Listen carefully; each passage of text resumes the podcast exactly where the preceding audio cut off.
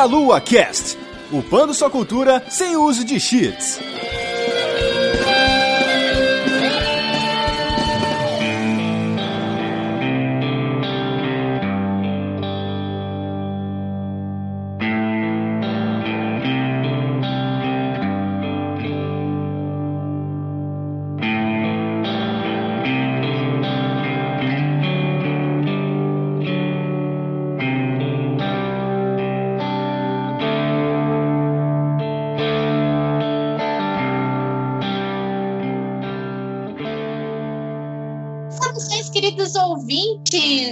Começando mais um Meia Lua Cash. Aqui é a Vanessa e estamos aqui para lutar em favor das pessoas humildes. Eu estou aqui com o Manuel. Tudo se resolve no Meia Lua pra frente e soco. Não importa o jogo de luta, é o golpe que resolve.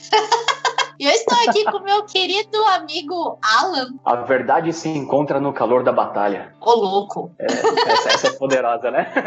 Essa é poderosa, hein? Estamos aqui para falar de um tema muito legal. Iremos falar dos fighting games aí, os nossos queridos jogos de luta. Mas antes, nós vamos para a nossa sessão de recados. Muito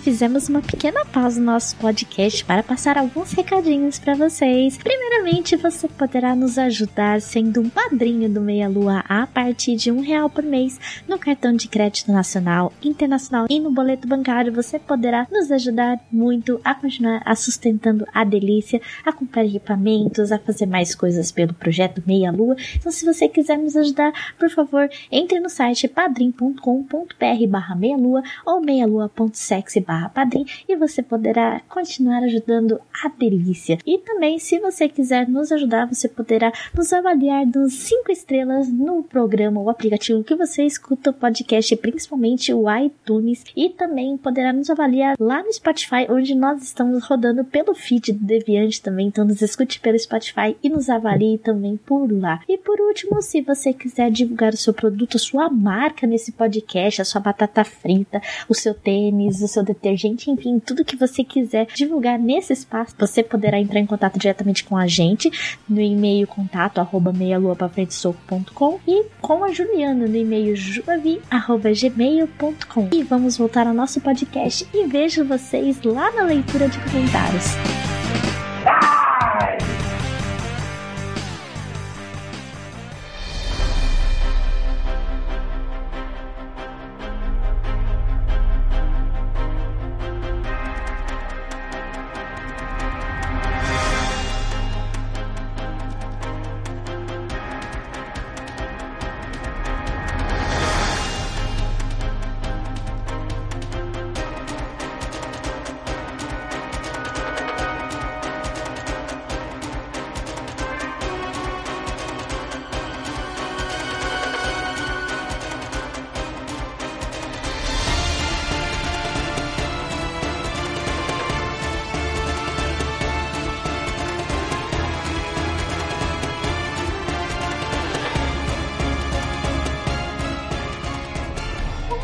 Sobre games de luta ou fighting games, o primeiro jogo de luta que é conhecido é aquele que você vê dois geodudes lutando, assim, né? Que você tinha no primeiro computador. Não sei se você lembra disso, Alan. Eram dois lutadores que eram vistos de cima, mas eles pareciam dois geodudes lutando, assim, ó. É, verdade. os jogos de luta, eles nem sempre foram o que eles são hoje. Um dos primeiros jogos de luta que eu tive experiência era um jogo de karatê que, inclusive, você vê naquele filme O Grande Dragão Branco com Jean-Claude Van Damme Sim. e você jogava com dois direcionais. Um direcional era para movimentar o personagem e o outro direcional era soco ou chute. Eram dois manches, na verdade, né? Dessa forma que praticamente começaram os jogos de, de luta em arcade, né? né? Acompanhando a a época, né, que também tinham os filmes, né, e tal, era foi um gênero que também trouxe grandes mudanças. Até então, você tinha o boxe e os outros tipos de jogo que, na verdade, o boxe pode ter sido o primeiro a introduzir a questão do jogo de luta, mas o que se tinha muito antes era puzzle, plataformas, corrida e tudo mais. E aí esse karatê, uhum. ele era colorido, ele tinha essa movimentação diferenciada, tinha o, o hoje no, nos jogos de luta tem um negócio que a gente chama de footsies. É você ficar andando para frente e para trás ali, trabalhando o espaçamento entre o seu oponente, e isso nessa época desse jogo de karatê você já conseguia fazer. Foi a primeira estratégia de jogo de luta aí desse jogo bem antigo, né? Com o passar do tempo, a gente teve o surgimento do grande Street Fighter 2 na década de 90, em 1991. Eu ouso afirmar que esse foi, na verdade, o jogo que ensinou como se fazer um jogo de luta legal, né? Um jogo de luta que é o padrão que a gente conhece hoje. A escola de jogos de luta começou com o Street Fighter, o primeiro Street Fighter, mas popularizada de verdade no Street Fighter 2. Street Fighter 2, com o primeiro sistema de combos, não era algo intencional. O, o combo ele surgiu ali com uma espécie de bug, vamos falar assim, como uma falha na, na programação do jogo. Foi percebido que aquela falha poderia ser algo interessante, poderia trazer algo de novo. Isso, na verdade,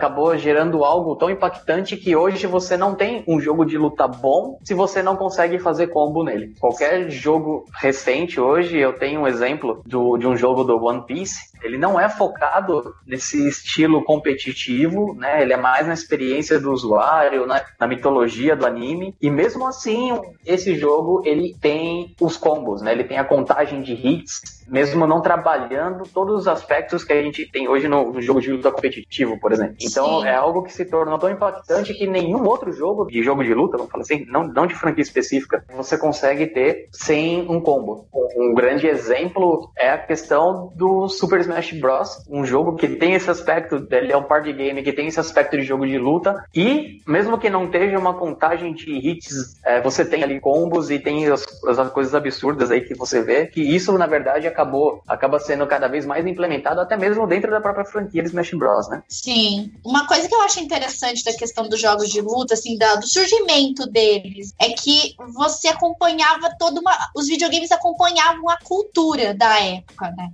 Mesmo do Atari ali, aquele jogo de lutinha que a gente falou dos Geodudes lá, você já tinha a influência do esporte, que é questão da, da luta de boxe, tudo. Tinha-se aquela referência antiga do Mike Tyson quando ele tava lá no, no, no, seu auge também. Depois vieram os filmes de luta, e nem se falou Dragão Branco, etc. E isso aconteceu exatamente a mesma coisa até com o próprio Streets of Rage, né? Você vem com aquela referência dos Warriors, né? Do filme The Warriors, né? O nome do filme.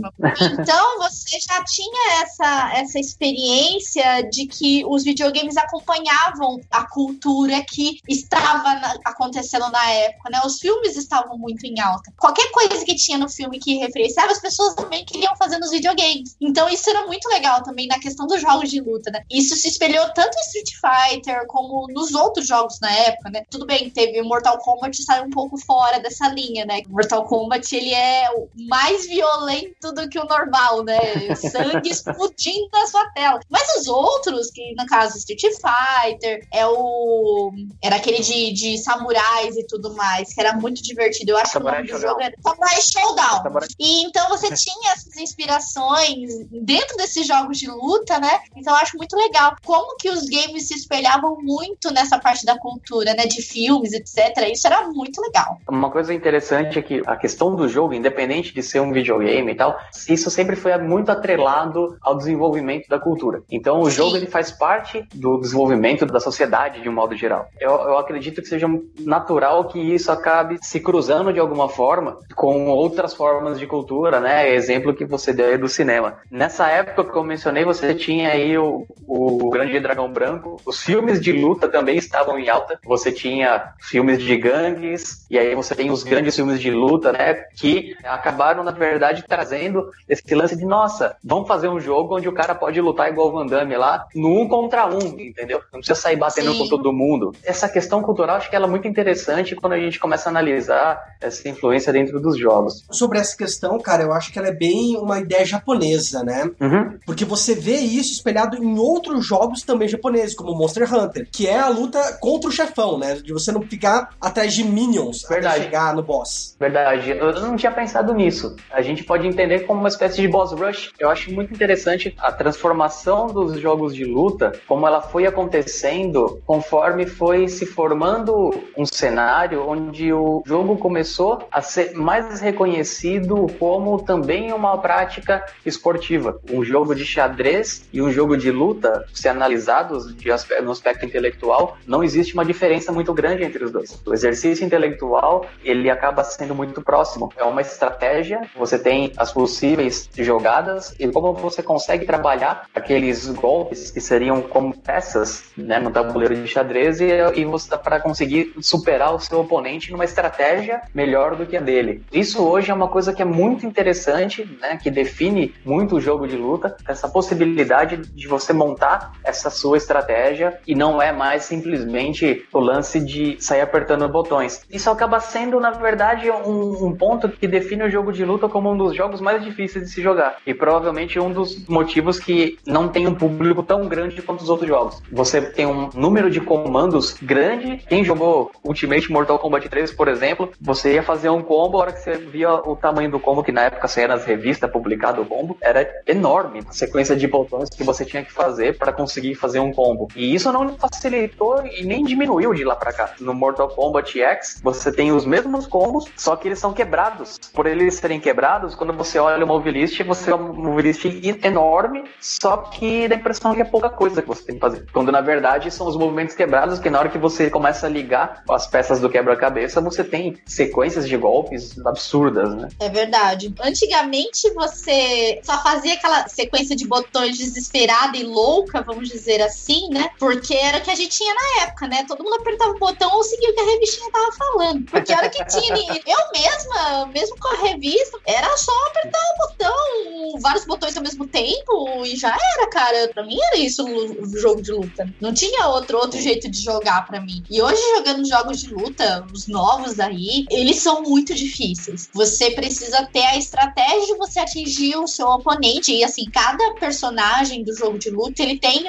uma forma de você se jogar, uma forma de você se defender. Então, quando você tá jogando contra alguém, também você precisa entender a estrutura do personagem ou do oponente. O jogo de luta é muito mais complexo do que muita gente imagina. Não é simplesmente chegar na porrada, né? Vai muito mais além do, do que a gente imagina. É, mas o bom, pelo menos dos jogos de luta de hoje, você não precisa mais de revista, porque todos os golpes já estão já dentro do jogo, né? Basta você apertar Start e ver. Uhum. E na última geração foram lançados bastante jogos inclusivos. Jogos nos quais você, com apenas um botão, você pode aí fazer um combo pequeno, um combo médio. Porque eu acho que foi exatamente esse o problema que a Van falou. Os jogos começaram a ficar tão complexos, mas tão complexos, mas tão complexos, que você já não conseguia mais atrair um novo público. Verdade. Você não conseguia mais introduzir as pessoas. Então, pra, eles tiveram que dar uma ré pro pessoal poder também jogar, né? Pra todo mundo se divertir. Sim. Sim, e essa estratégia inclusiva, ela é muito legal, mas ela gera um debate com os jogadores que estão aí há mais tempo fica aquele lance, poxa vida, eu passei a minha vida inteira jogando um jogo de luta, eu tive que aprender os combos e tal, e por que que os caras agora têm tudo fácil, é só ficar apertando um botão? Meu amigo, não é assim que funciona. Uma crítica, por exemplo, em cima do King of Fighters 14 é que esse sistema automático não dava para você desativar, diferente do Marvel vs Capcom Infinity, que você consegue desativar o Super Jump automático e o combo automático. Você consegue desativar esses dois pontos no menu, mas no King of Fighters 14 não. E no Dragon Ball Fighters, que também tem esse sistema de combo automático, ele foi tão bem estruturado que ele é um, uma, uma peça muito importante para os jogadores mais veteranos, que alguns combos, por exemplo, só são possíveis se você utilizar um autocombo no meio dele, porque ele tem um sistema de, de alinhamento, então ele acaba corrigindo a posição do, dos dois personagens ali no combo automático. E aí algumas coisas elas só são possíveis fazer se você utilizar o combo automático para fazer essa correção. É uma forma muito legal de você conseguir trabalhar esse aspecto inclusivo sem deixar de lado a experiência do veterano, né? Que é uma forma muito interessante de trabalhar e eu acho que é uma grande bobagem você ficar falando que o jogo é ruim porque ele tem combo automático. Entendi, legal. Como que ficou então a questão dos jogos antigos com os novos? Qual que é o maior contraste entre os antigos e os novos? Porque a gente teve aí uma geração marcada aí por jogos inspirados na cultura pop e tudo mais, games de luta e tudo mais, e hoje os jogos inspiram filmes. Os filmes baseados em jogos são o terror de todo gamer, né?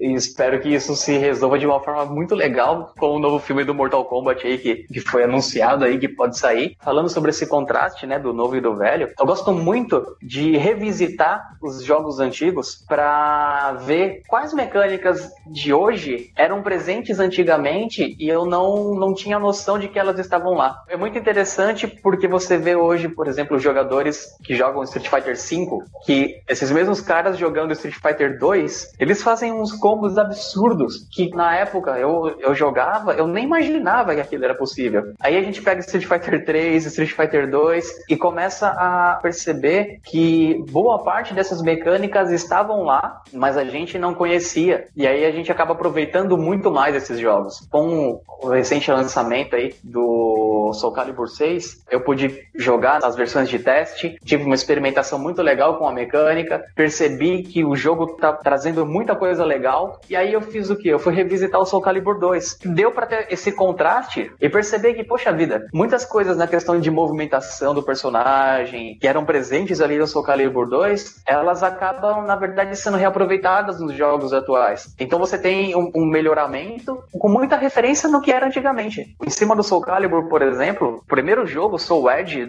né, lançado em 95, de lá para frente o jogo ele foi se modificando, ele foi trazendo coisas novas. No Soul Calibur 4, por exemplo, você tinha um Fisher, você aplicava o golpe quando você quebrava a defesa do oponente, com a barra cheia. Na verdade, era um contorno que tinha ali na barra de life do personagem, e conforme você ia batendo e o outro ia defendendo tal, chegava um momento que, a sua, que o seu ficava cheio e o dele ficava vazio e estourava a defesa, e você conseguia aplicar um critical finish. Era Sim. muito difícil de executar e tudo mais. Foi o primeiro momento em que Soul Calibur trouxe um, um especial. No Soul Calibur 5, esse especial ele já foi implementado de uma outra forma. Você já tinha realmente uma barrinha aqui enchendo e você usava ele como especial, assim como nos outros jogos. Só que o Soul Calibur 4, por exemplo, ele foi extremamente criticado por conta da movimentação dos personagens. O jogo parece que fica um pouco mais lento, a movimentação um pouco mais pesada, e aí de repente você vê nesse Soul Calibur 6 os caras implementando um padrão de movimentação, de jogabilidade, que é muito similar ao que você viu no Soul Calibur 2. No Street Fighter 5, como eu tinha comentado, você tem um mesmo padrão de mecânica desde o Street Fighter 2. Então, os combos que você fazia no Street Fighter 2, você consegue fazer no Street Fighter 5. E se você jogar Street Fighter 5, você provavelmente vai conseguir fazer combo no Street Fighter 2 com um pouquinho de treino. E não é muito treino, é um pouquinho mesmo, só para você entender a velocidade do jogo. Principalmente dentro dos jogos de luta, essa tradição ela é muito importante. No Mortal Kombat, antes do Mortal Kombat X, né, o pessoal chama no Mortal Kombat 9, trouxe muita coisa dos primeiros jogos do Mortal Kombat. Conforme o Mortal Kombat foi se transformando ao longo do tempo, ele foi perdendo popularidade, começaram a inventar coisas que o público não não não não tava curtindo. E aí de repente no Mortal 9 ele começa a trazer coisas que estavam lá atrás no Mortal Kombat 2, no Ultimate Mortal Kombat 3, e isso faz toda a diferença. Que o público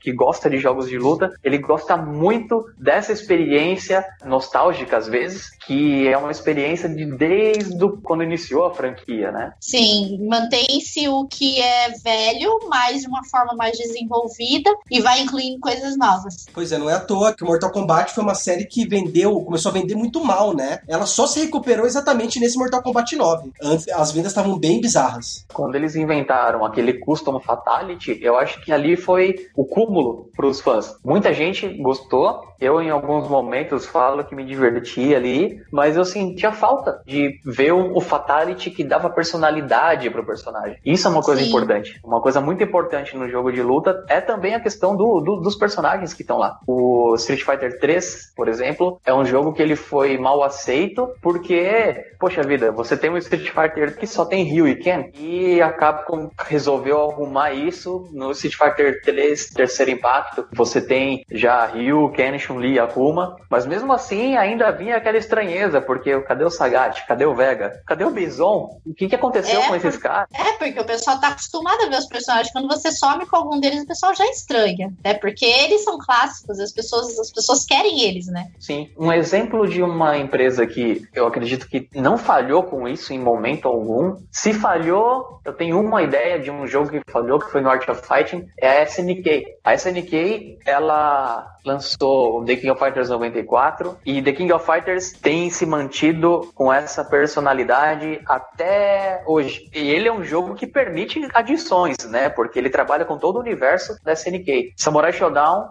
do 1, 2, 3, 4, 5, enfim, até o, esse último trailer, né, desse Samurai Shodown que foi anunciado pro ano que vem, você tem Haomaru, você tem Hanzo, você tem Ukyo, você tem Nakururu, você tem a Rimururu, Galford, os personagens canônicos, assim, né? Aqueles que a galera mais jogava, praticamente tá tudo ali. O host do Samurai Shodown 2 é enorme em comparação com o 1. Provavelmente se fosse um jogo da nossa época, teria uma porrada de DLC. O host ele foi muito bem ampliado, mas ele não Sim. deixou de lado nenhum dos personagens que, a, que as pessoas gostavam e que, não, eu jogo de Haumaru. Beleza. Qualquer Samurai Shodown que você vai jogar, você tem o Haumaru. Tem um Samurai Shodown que é Samurai Shodown Warriors Rei do PlayStation 1, e ele se passa num momento completamente diferente. Nesse jogo, eu falo que teve um grande problema porque a SNK ela trabalhou numa linha do tempo do Samurai Shodown, que é praticamente o final da história, o Haomaru já tá velho, e aí nesse daí, a única coisa que você tem de Samurai Shodown é o Haomaru e o título. Desse jogo é o jogo que eu me lembro onde foi, onde eles realmente acabaram trazendo algo que, poxa vida, isso não parece ser Samurai Shodown. Sim. Art of Fight é um jogo que sempre girou em torno de dois personagens, Ryo e Robert, desde o primeiro. Então, quando você tem o Art of Fighting 3, que não tem uma boa parte do cast que tinha no 1 e no 2, isso não é um problema tão grande porque o jogo sempre girou em torno de dois personagens. Isso não é o que aconteceu, por exemplo, com o Street Fighter, porque o Street Fighter ele se popularizou no Street Fighter 2, que já tinha toda aquela galera. Então você já tinha o Bison, é o vilão que todo mundo gosta. Você tinha Vega, que é um outro vilão que todo mundo gosta. Isso ser tirado do dia pra noite no, no, de uma franquia para outra, né? Porque até o Street Fighter Zero você tinha todo mundo ali. E aí chega no, no Street Fighter 3 e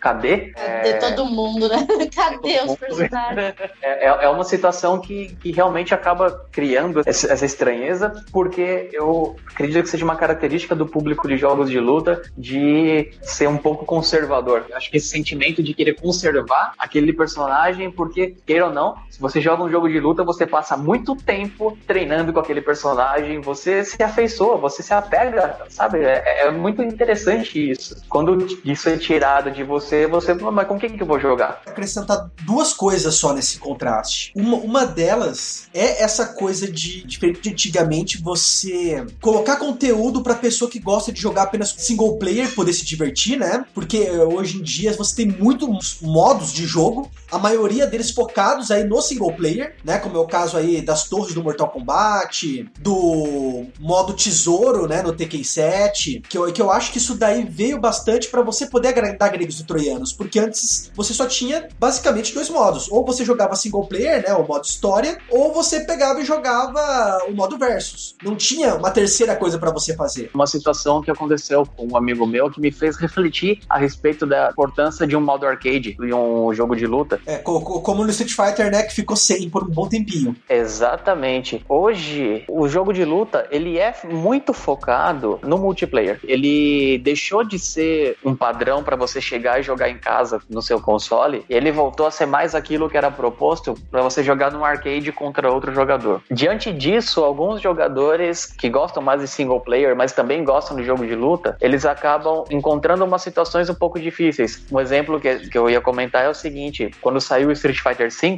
um, um amigo meu, ele foi lá e comprou o jogo e ele ficou extremamente chateado porque não tinha o modo arcade. Tinha o modo survival e tinha o modo online. E o modo de história era extremamente curto, era uma, duas lutinhas, era, ele achou muito pobre, né? E eu sou um cara que eu gosto de ficar jogando no modo survival, eu gosto de jogar online, eu jogo ranked, eu jogo casual. Então, para mim, não, não teria feito falta o arcade, porque para aquilo que eu vou, que eu procuro no jogo de luta, o Street Fighter V ele já era suficiente ali da forma Capcom veio no lançamento. Contudo, para esse meu amigo, já foi completamente insuficiente porque ele é do tipo de jogador que, poxa, eu quero ver a história do personagem, eu quero ver o que, que ele faz quando ele vence a batalha final, o que, que acontece com ele. Tem uma coisa interessante que eu vivenciei com um amigo meu que mostra a importância da, de ter um modo arcade no, num jogo de luta. O, essa experiência single player ela é muito importante. Quando o arcade, quando saiu o jogo de luta, você tinha a questão de estar um arcade lá, aqui no Brasil, por exemplo, tinha o um barzinho que tinha um arcade e você jogava sozinho para zerar ou jogava contra outros caras. Então, uhum. o jogo de luta ele sempre foi muito envolvido com a questão do multiplayer. Mas tem o cara que ele quer jogar porque ele quer ter aquela experiência de ver da memória, né, de ver o, o Ken casando depois que mata o Bison, o Ryu Sim. dando o Shoryuken na cachoeira. Então, quando saiu Street Fighter V, um amigo meu ele foi jogar e ele achou o jogo muito pobre porque tinha o online, as histórias eram muito. Era uma, duas lutas e já acabou. Não, não tinha aquele modo arcade de você enfrentar 10 personagens e ver o final do cara depois, sensação de estar tá construindo a história do cara nas sucessivas batalhas. Não tinha isso. Eu, particularmente, tenho uma preocupação maior em poder participar de uma partida ranqueada, de um casual. Gosto muito de ficar praticando em modo survival. Então, para mim, não faria muita falta a ausência do modo arcade. Mas ele é muito importante para a experiência individual do usuário. Então, quando o cara ele vai jogar, ele tem aquele carinho pelo personagem dele, ele quer saber a história do personagem dele. Não é todo mundo que gosta de simplesmente ir lá, escolher um cara bom e partir pro multiplayer, né, combatendo online. Então, um jogo de luta bom, hoje ele não pode ter a ausência de um modo arcade ali, de um modo single player. Eu gostaria de citar uma referência de um dos melhores single player que eu vi, um arcade sensacional, que é o do Killer Instinct, da versão nova. Eu acho sensacional a forma como ele foi construído. Então você tem uma breve introdução, é um arcade exagerado, na verdade, o modo de história, porque ele é uma breve introdução da história do personagem antes da luta. Ele faz um, um breve relato de uma cena até a outra, do, do, que motiva o confronto. E no final tem o desfecho de uma história e tudo mais. Eu acho que esse é um modo arcade exemplar. Eu acho que foi um jogo dessa nova geração, por exemplo, eu acho que é um dos jogos mais bem construídos, baseados em franquias clássicas aí. Vamos dizer.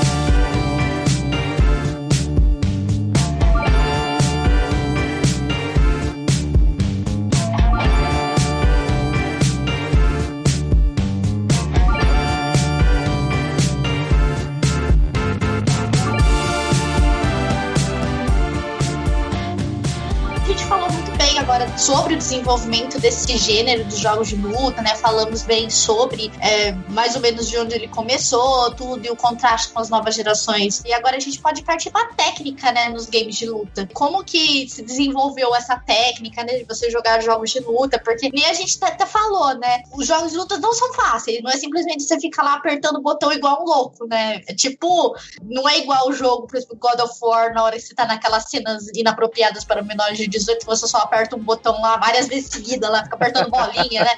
Os games de luta, eles exigem. Você ri, né? Isso eu digo nos God of War antigo, tá, gente? Por favor, levem na é, brincadeira, é, tá? É que eu tava pensando assim, eu falei, será que ela tá falando daquela cena que ele tá, que as mulheres estão na cama? E, e, era. É, essa mesmo, eu estou falando dessa, né? Os jogos de luta, ele já, você precisa desenvolver uma técnica, né? Eles têm combos, um conjunto de botões, você, cada personagem, um estilo de jogo, né, praticamente. Como que se desenvolve essa técnica dos games de luta, assim? Eu não manjo, né? Eu tô, tô gravando, mas eu não manjo muito de jogos de luta. E, e os que eu jogava, eu jogava apertando o botão igual o louco antigamente, né? E como que funciona, Alan? Olha, tudo se resume em meia lua pra frente e soco. Poxa, vocês têm muito mais tempo de casa do que eu, vocês deviam saber disso. O pior é que tem um jogo, que é o Garou Mark of the Wolves, que os golpes do personagem, de todos os personagens, é tudo meia lua. É tudo meia luz soco. É, é, incrível, é incrível. Os especiais, na verdade eu não vou falar que é 100%, mas eu diria que pelo menos 90% dos golpes são todos iguais. E isso é uma coisa interessante porque ele traz uma homogeneidade, então você pode jogar com todo mundo sem precisar decorar command list. Isso é uma coisa legal. Então você não tem a particularidade do comando do personagem, isso facilita para você conseguir jogar com vários personagens fazendo só a meia lua que todo mundo sabe. Então Tem gente que consegue fazer a meia-lua e tem gente que não consegue fazer o, o Shoryuken, entendeu? Então, você vai dar o Hadouken, mas não consegue fazer o Shoryuken. No Garou Mark of the Wolf, você consegue jogar e fazer os dois, porque a maioria dos golpes é tudo meia-lua e aí por aí vai. Inclusive, os especiais é tudo duas meia-luas, né? Isso daí é todos mesmo. Mas a, a questão do desenvolvimento das mecânicas, né, de como isso foi trabalhado, começa, na verdade, lá atrás, na, naquela falha do, do Street Fighter 2, que foi o que originou o combo. Com o passar do tempo, foi se percebendo que o gameplay ele ficava mais atraente, né, vamos falar assim, mais divertido quando você tinha essa possibilidade de emendar um golpe no outro tudo mais. A Capcom inovou muito trazendo o padrão do que a gente chama de custom combo, que é a possibilidade de você usar sua criatividade, montar a sua sequência de golpes. Então ela trabalha com algumas regras. Essa é uma questão interessante porque um ponto crucial do jogo é que ele é baseado em regras. E os jogos de luta eles não são diferentes. Então você tem regras do tipo pode bater no cara quando ele tá no alto, o cara quando cai no chão, ele quica uma vez, se ele cair no chão da mesma forma, ele não quica de novo. Tem o lance do wall bounce, que é o cara bater na parede e voltar. Então a regra é o cara bate na parede e volta uma vez, ele não faz isso de novo. Cada jogo trabalha essas regras de uma forma diferente. Mas a parte interessante é que ele permite você utilizar essas regras de uma maneira que os jogadores mais experientes, por exemplo, eles sabem, olha, esse golpe vai fazer o cara bater na parede e voltar. O próximo golpe não tem que ser um que vai fazer com que o cara quique no chão. O próximo golpe vai, vai ter que ser um para conseguir bater no cara enquanto ele tá no alto. Então esse tipo de raciocínio de como você vai trabalhar essas regras é o que acaba trazendo esses combos que a gente vê hoje nos campeonatos, né? E a gente fala, caramba, meu, olha isso que o cara tá fazendo, o cara não para de bater e tudo mais. Na verdade, isso é, é, é um domínio dessas regras do jogo. Então, independente do jogo que você vai jogar, se é um jogo eletrônico, se é, no caso, se é um jogo digital, se é um jogo de tabuleiro, todos eles são baseados em regras. E aí a gente tem que olhar para o videogame e entender que ele também tem as regras e que a gente, quanto melhor dominar essas regras, melhor a gente vai conseguir desenvolver um gameplay mais imersivo até pra gente, entendeu? Porque é legal, é recompensador você fazer um combo grande. Você vai, começa uhum. a bater no cara e aí de repente você fala, você terminou de bater e o cara morreu. Você fala, nossa, eu consegui fazer Sim. isso tal. Então é, é uma recompensa muito legal essa experiência, né? De, de ver o quanto você consegue dominar as regras do jogo e tudo mais, porque um ponto fundamental no jogo de luta, como eu comentei, era ele é muito parecido com essa é, é um mind game, né? Um jogo de xadrez ali, onde quem conseguir dominar melhor as peças vai vencer no final, entendeu? Então a, as regras elas são fundamentais, elas fazem parte disso. Só traçar uma referência, né, a respeito de como isso acaba influenciando, não, não influenciando necessariamente, mas da, das grandes inovações de gameplay que a gente encontra por aí. A gente tem várias referências, né? Você que começa primeiro com o Street Fighter, com os golpes a longa distância, né? O Mortal Kombat, depois ele vem aí trazendo a possibilidade de você executar o seu oponente depois da luta. Existe Blood Roar, né? O Blood Roar foi uma franquia que, no que quando foi lançada, trouxe uma inovação muito legal porque você podia transformar o seu personagem em um animal no meio da luta. Então tinha o Yugo que ele virava um lobo, né? Então você jogava com lobisomem e tal. O gado que virava um leão. Então é, são,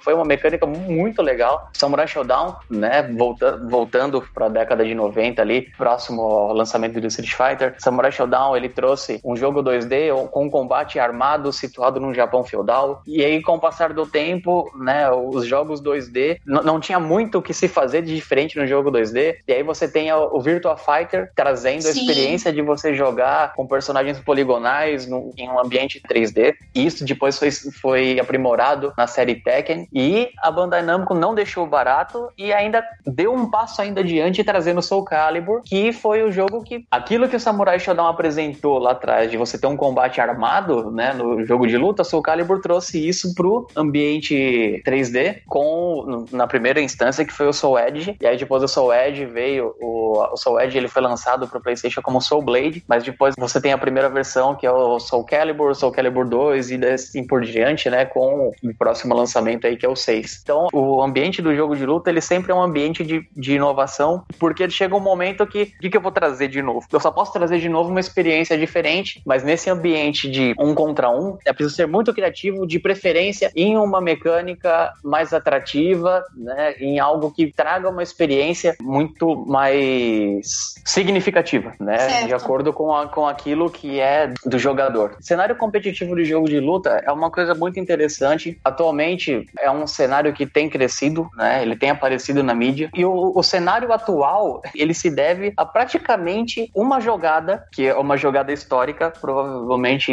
quem conhece jogo de luta já deve ter ouvido falar. Uhum. É, ela é conhecida como Evo Moment 37, que foi Sim. uma partida do Daigo Mehara contra o Justin Wong, né? Onde o Justin Wong tá com a Chun-Li, o Daigo tá com o Ken. O Daigo ele acaba virando a luta depois de uma sucessão de parries, que é uma mecânica específica do Street Fighter 3. E esse momento, ele é um momento muito especial para o cenário competitivo, principalmente, para o cenário do jogo de luta como um todo, para a comunidade de fighting games, porque segundo uma declaração do Justin Wong, que é, ele é extremamente reconhecido nesse cenário competitivo, né? Esse momento em específico foi responsável por reviver uma comunidade que estava começando a desaparecer. Sim. Então, essa jogada em específica, ela trouxe uma perspectiva daquilo que seria possível você realizar dentro de um jogo, de como você conseguiria realizar uma jogada impressionante, é, de como uma, um momento de uma partida de jogo de luta podia ser algo marcante e todos os jogadores da comunidade começaram a se empolgar mais, a comunidade foi crescendo. Com a oficialização dos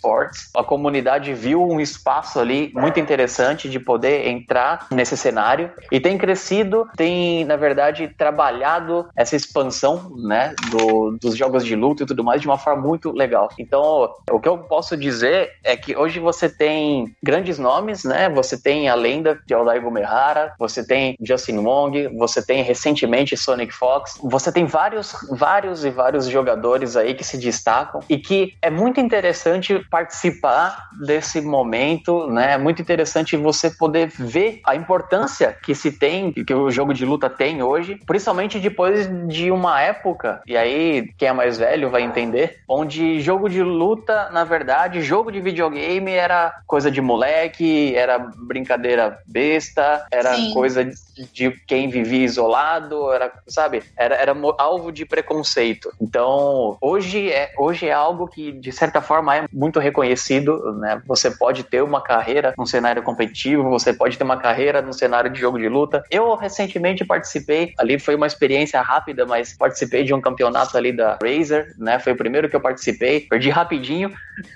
mas uh, foi, foi uma experiência muito importante, muito marcante. Deu para entender o que é participar de um, de um campeonato, mesmo que tenha sido uma disputa online, sabe? Não foi presencial, foi organizado de forma online, mas é uma experiência muito marcante. É, é algo que eu acho que os jogadores, né, que gostam da, dessa, desse tipo de jogo, né, dos jogadores que gostam de jogos de luta, que eles deveriam realmente se aventurar nessas disputas, né, porque é, é muito interessante você conseguir experimentar os seus limites disputando com outro jogador. Então, o, o jogo de luta, na verdade, ele acaba sendo uma experiência para até onde eu posso chegar. Então, é, quando você olha ele dessa, dessa maneira, é muito mais recompensador. Né? E o cenário competitivo ele acaba trazendo essa nova experiência de conseguir testar os seus limites, né? O, seu, o limite da sua criatividade, da sua estratégia. Né? E isso é uma coisa bem legal. Sim, dá para ver como que a Evo cresce todo ano.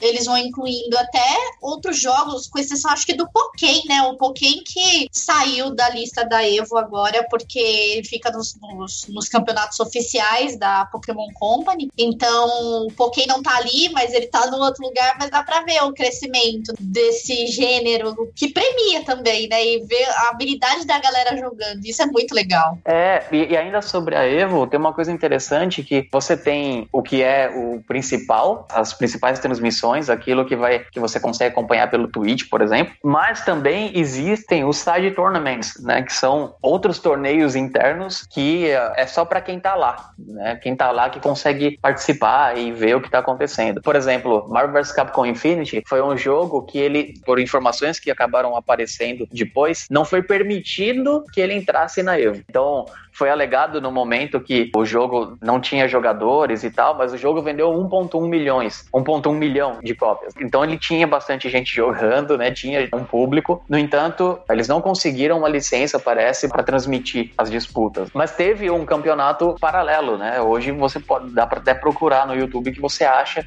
algumas filmagens tal desse side tournament que teve lá dentro. Então, você não você tem algo que não é o main event, o evento principal da Evo, mas você tem aquilo que tá lá também, entende? Então, é, é, é muito interessante porque acaba meio que nada ficando de, de fora. Por exemplo, o Samurai Shodown 2, que é um jogo muito antigo, também estava lá presente. É, eles valorizam todos os jogos de luta, independente do, é. de qual seja. Dos mais novos, dos mais antigos. Então, é legal essa valorização dos jogos de luta, tanto os novos como os antigos, que isso traz todos os jogadores possíveis. Eu acho até que, por exemplo, o, o próprio é, Super, Super Smash Bros. Tem gente que não uhum. curte jogar os novos, tem gente que curte jogar os antigos, e eu acredito que até hoje exista, por exemplo, o Melee ou, ou o Brawl, né? A galera continua jogando ainda, no competitivamente falando, né? Sim, bom, até pouco tempo atrás, a versão do Smash Bros. que tava na Evo, como a gente tá falando dela, era uma versão que saiu pra Nintendo GameCube do, então. do Smash Bros. E essa versão do GameCube é a versão que tava presente na Evo até recentemente. Na verdade, eu acho que ainda tá. Agora com essas versões atuais, né, do Nintendo Switch e tal, pode ser que mude, não sei. Contudo, Smash Bros, a versão do GameCube, que foi por,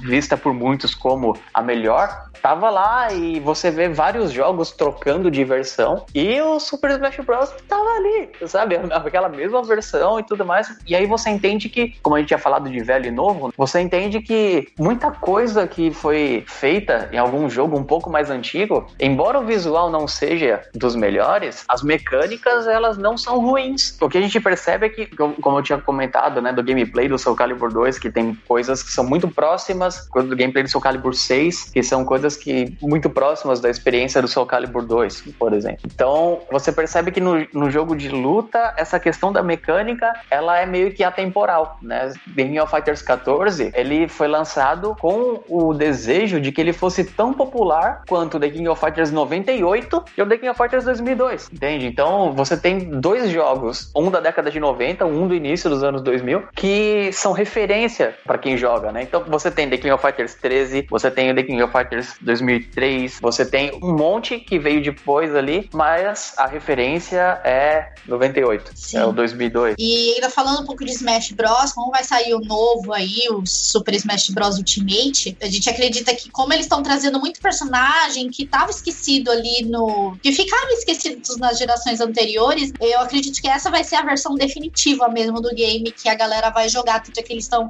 até disponibilizando o controle do GameCube, né, pro Switch, né, pro, pra galera jogar. Ah, essa versão que vai sair vai ser a versão definitiva que vai sair pro Switch. Isso vai ser bem interessante, porque além de trazer os personagens novos que já estavam, né, aqueles 12 titulares mais antigos e os outros que estavam nas versões anteriores, tipo o Snake voltou aí, tá entrando vários personagens aí que eram das outras versões, tem também o Metroid que tá entrando também, tem o carinha lá do Castlevania, então vai ser bem interessante, cara, ver o, esse Super Smash Bros. Vamos ver como é que vai ser a recepção dele, né, no, no competitivo, né? Vai ser bem interessante. É, e como a gente comentou, né, o cast de personagens, ele é essencial para um bom jogo de luta. Então eu acredito Sim. que esse Smash Bros. ele vai ser um dos melhores jogos de luta que já fizeram. A experiência de se jogar Smash Bros. ela é única, não tem nada comparado a isso. Ele, ele te leva para um ambiente completamente diferente dos outros jogos, com personagens que são personagens que você tem no, no, no fundo do coração, entendeu? Então, não dá para falar, por exemplo, ah, não, não, não é não porque eu gosto de Final Fantasy, tá? Mas tem o Cloud. ah, mas Exato. eu gosto de Street Fighter, tá? Tem o Ryu. Ah, eu jogo Bayonetta, tá? Tem a Bayonetta. Exatamente. Ah, tem o Mario, tem todos, cara. Exato. quem sabe, quem sabe o Ed Boon e a, e a NetherRealm, né, resolvam ceder é. um dia os direitos do, do Sub-Zero pro Super Smash Bros. Isso seria no mínimo hilário. É porque, diga-se de passagem, se você pegar o Sub-Zero do Injustice 2, por exemplo, que não dá Fatality nem nada, você pode colocar ele no Smash Bros, entendeu? Não é, não é um absurdo. Você, um personagem que faz colônia de gelo, que lança, que congela os, os inimigos e tal, não é nada fora do normal você colocar ele ali. Então, o Sub-Zero é um personagem que encaixaria muito bem dentro do Smash Bros, por exemplo. De todos os jogos que a gente citou, eu acho que os últimos jogos da série Smash Bros são os que mais têm participações especiais. Assim, de longe. É, de fato. Porque agora virou meio que modinha, né, ter participação especial. Você vê que no Tekken 7 você já tem, desde o lançamento, o Akuma. No Injustice você tem personagens aí é, da série Mortal Kombat. Tartaruga Ninja. Você tem o Hellboy. Tart... Não, Tartaruga Ninja que é o mais extremo de todos, né? É o mais inesperado. E, mas mesmo assim, cara, o Smash Bros ainda tem muito mais. Muito mais. Não, o, o Smash Bros eles fizeram praticamente um plebiscito para saber quem é que entrava. Né? E, e isso é que é a parte interessante, porque eles falavam: quem que vocês querem? Ah, a gente quer o Ryu. Tá bom, a gente vai por o Ryu. Quem que vocês querem? Ah, a gente quer o, o Sonic. Tá bom, a gente põe o Sonic. É o Mega Man. Tá bom, a gente põe o Mega Man. Até o Pac-Man, cara. Até o Pac-Man. Realmente, eles fizeram um trabalho sensacional nesse jogo. Sensacional mesmo. Smash Bros. é um dos, dos jogos mais divertidos que tem aí. Ele é um party Sim. Game, mas ele não deixa de ser um jogo de luta. Exato. Não, mas peraí, peraí, peraí. Sem, sem afirmações. Vocês acham que ele é um party game ou é um jogo de luta, cara? Porque teve uma época que teve essa polêmica aí tensíssima, né? Que inclusive teve uma Evo que não queriam colocar ele na Evo, né? A própria Nintendo tava aí sendo um empecilho para isso. E, e aí? Cara, deixa eu então... falar sobre isso. Eu acho, eu não sei se o Alan vai concordar comigo. Eu acho que Super Smash Bros. é uma evolução dos jogos de luta. Tipo como a gente falou dos beaten ups, que a gente falou que o Hack and Slash é uma evolução do beaten up, certo? Eu acredito que o uhum. Super Smash Bros. é um jogo de luta sim, só que é uma, uma evolução do jogo de luta em si, do, do gênero puro do jogo de luta. Eu acho que o, é, o Super eu... Smash Bros. é um patamar acima.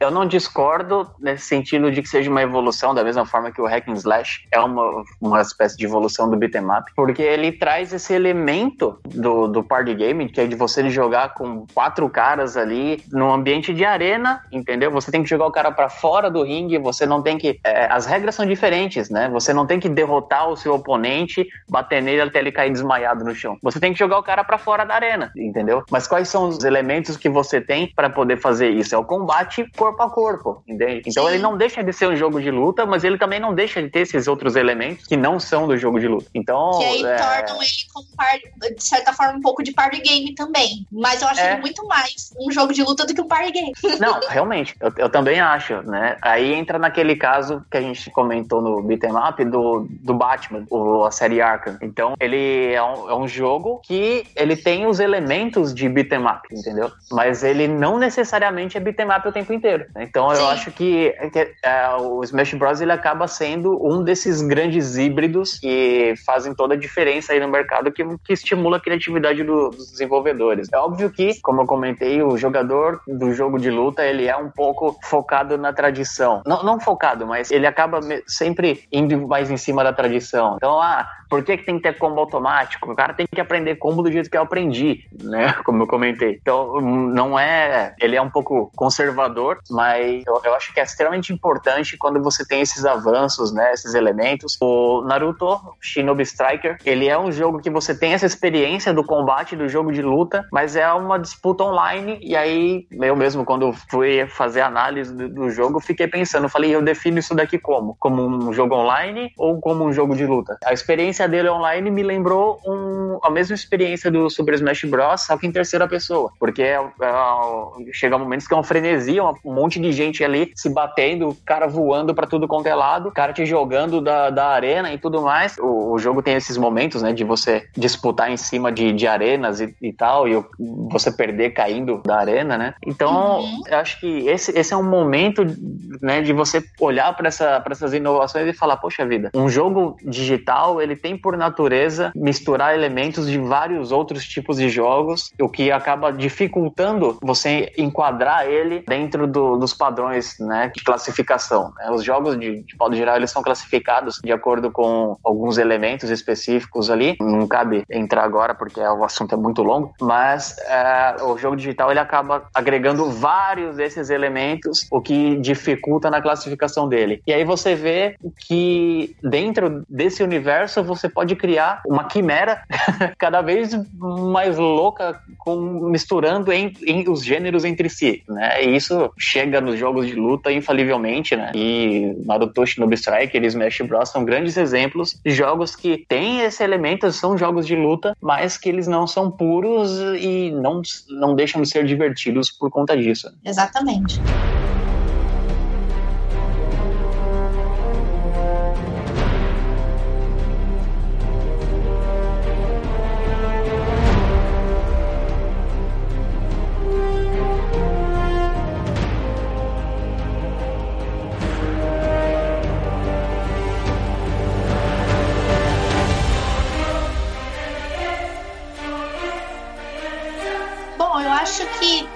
Essas considerações aqui sobre o gênero fighting games, as suas evoluções também, como a gente mencionou, que a melhor de todas e a principal é o Super Smash Bros. E depois veio os outros Smashes, vamos dizer, entre aspas, como por exemplo Brawlhalla, né? Brawlhalla é, é um Smash Bros gratuito da galera aí, né? então a gente pode falar agora um pouco dos games de luta, né? Alguns aí que são desde os clássicos até os mais novos aí. A gente só vai falar específico de cada um deles, lembrando, porque nós temos vários casts aí sobre esses jogos específicos, então é só dar uma procurada no game específico. A gente tem casts sobre Mortal Kombat, sobre Tekken, então todos, esse, todos esses jogos especificamente vocês podem procurar diretamente no feed do Meia Lua. Então a gente falou sobre Street Fighter 2, um dos primores dos jogos de luta aí que o Alan falou. E você jogou bastante, né, Alan, Street Fighter 2? Porra, se joguei. Street Fighter 2 eu joguei, eu era criança. Bom, eu sou nascido em 84 e meu primo, ele cuidava de mim, aí ele ia no bar para jogar e ele me levava junto.